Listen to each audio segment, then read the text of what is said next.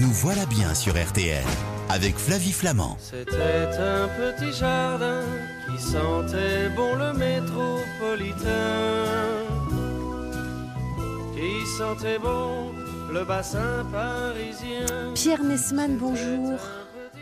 Bonjour Flavie. Vous Bonjour à nous tous. emmenez dans le petit jardin aujourd'hui.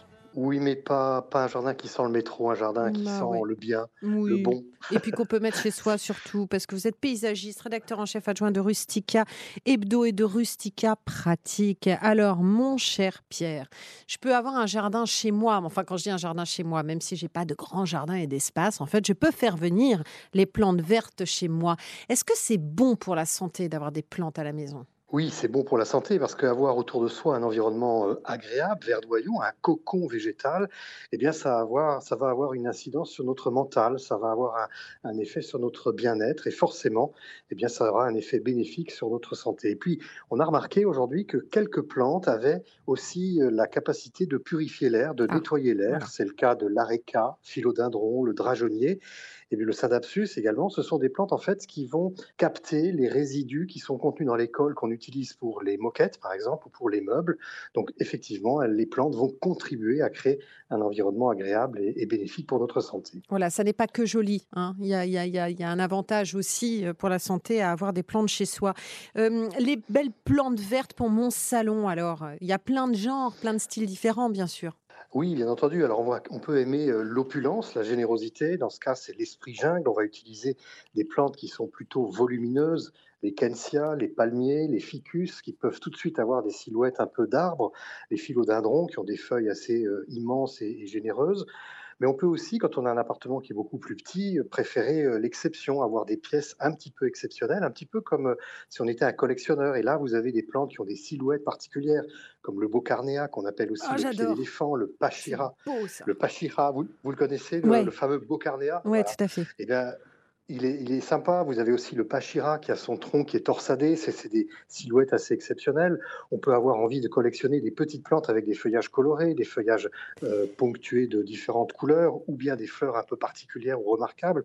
On pense notamment aux orchidées ou le médinia, les sélaginelles qui sont des petites mousses qu'on va pouvoir cultiver dans des petits terrariums. Bref, vous voyez, on a vraiment euh, Mm. la, la possibilité de créer un décor exubérant ou à l'inverse, quand on a moins de place, des décors beaucoup plus petits. Alors, justement, la place, on va en parler. La taille, on va en parler. C'est important, la taille. Quand on parle de Oui. plantes vertes. Non, mais- Oh, ça y est.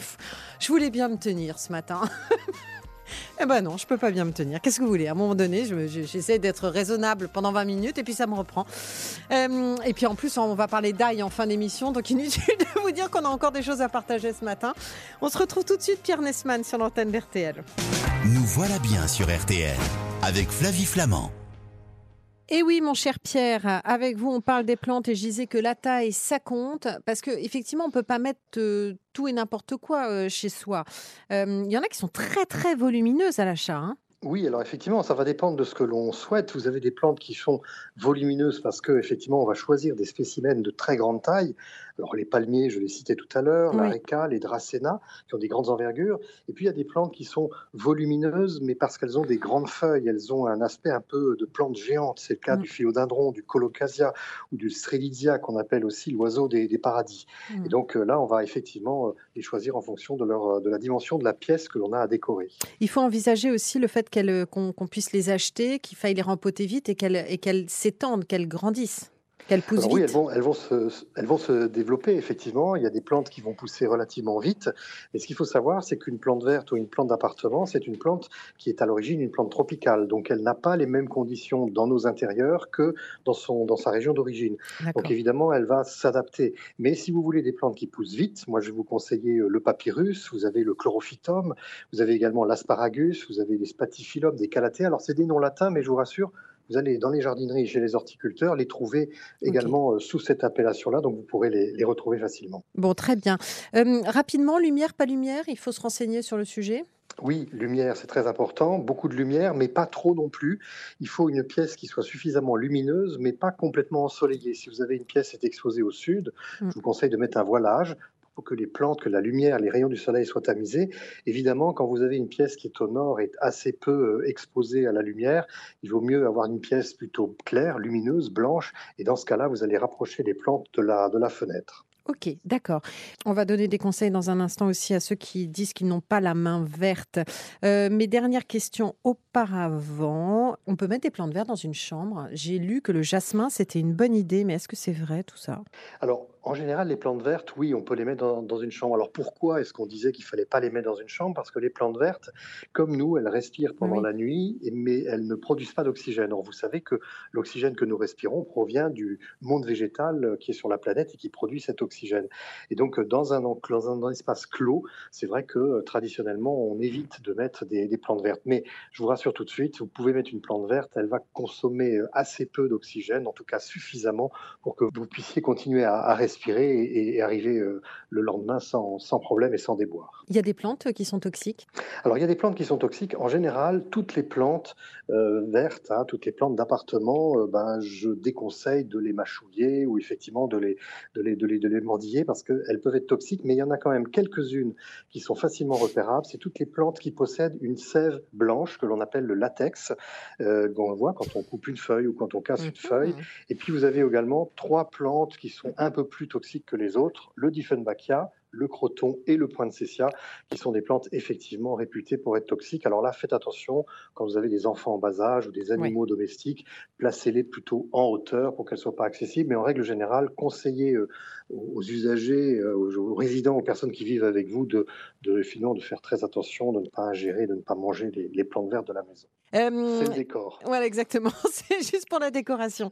Euh, quel conseil euh, est-ce que vous nous donnez si on dit qu'on n'a pas la main verte? On peut se renseigner quand on l'achète, tout simplement, non?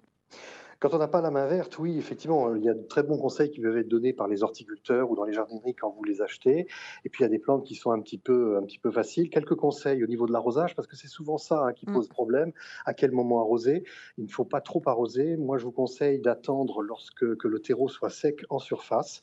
Vous regardez, euh, quand le terreau paraît un petit peu sec sur les quelques premiers centimètres, eh bien, euh, c'est le moment d'arroser. Mais il faut surtout éviter d'arroser en permanence. Très souvent, on veut trop bien faire et on arrose ces plantes en permanence tous les jours, tous les deux, trois jours. C'est beaucoup trop. Il faut que les racines puissent respirer entre deux apports d'eau. Quand les feuilles sont jaunes, ça veut dire qu'il faut arrêter de, de Ben, il les se passe des choses. Oui, bah, il y a peut-être ça, mais il y a aussi, en fait, quand les, flottes, les, les feuilles jaunissent, c'est que la plante nous envoie des signaux en nous disant il y a quelque chose qui ne va pas.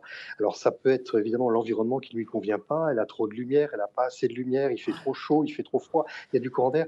Donc il y a l'environnement, première chose. Deuxième chose, effectivement, ça peut être une question euh, d'alimentation, c'est-à-dire un manque d'engrais. Quand les feuilles jaunissent, eh bien, euh, certaines plantes manquent d'engrais, donc on va leur apporter un, engrais. Et puis il y a souvent ce jaunissement que l'on voit à la fin de, l'automne, euh, au moment où on entre en, hiver, pendant l'hiver, où les plantes d'appartement hein, qui ont l'habitude de vivre en région tropicale, eh bien c'est un petit choc d'arriver au moment où les jours raccourcissent, où la température est en train de, de baisser, et donc elles se débarrassent de certaines feuilles. Donc ça peut être un phénomène normal en automne. Donc vous voyez, il y a plusieurs options possibles, mais euh, c'est en tout cas un signe d'un malaise de la, de la plante qu'il faut savoir interpréter. Dernière question, faut que je nettoie les feuilles de, de mes plantes? Parce que vous m'avez dit qu'elles Oui. respiraient, mais...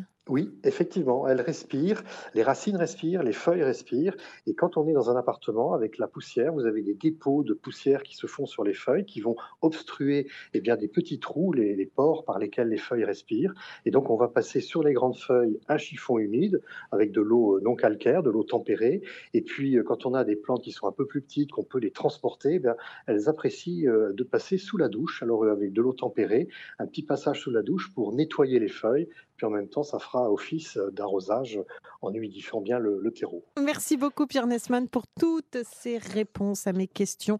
Euh, je précise aussi que vous êtes l'auteur d'un livre, Mon jardin s'adapte au changement climatique et c'est aux éditions de la Chaux-Niesley. Je vous souhaite un bon week-end à l'écoute d'RTL, mon cher Pierre. Vous aimez l'ail? Oui, alors j'aime le cultiver, le manger, c'est un petit peu plus difficile. Ah, ça vous ait fait bien des ballonnements?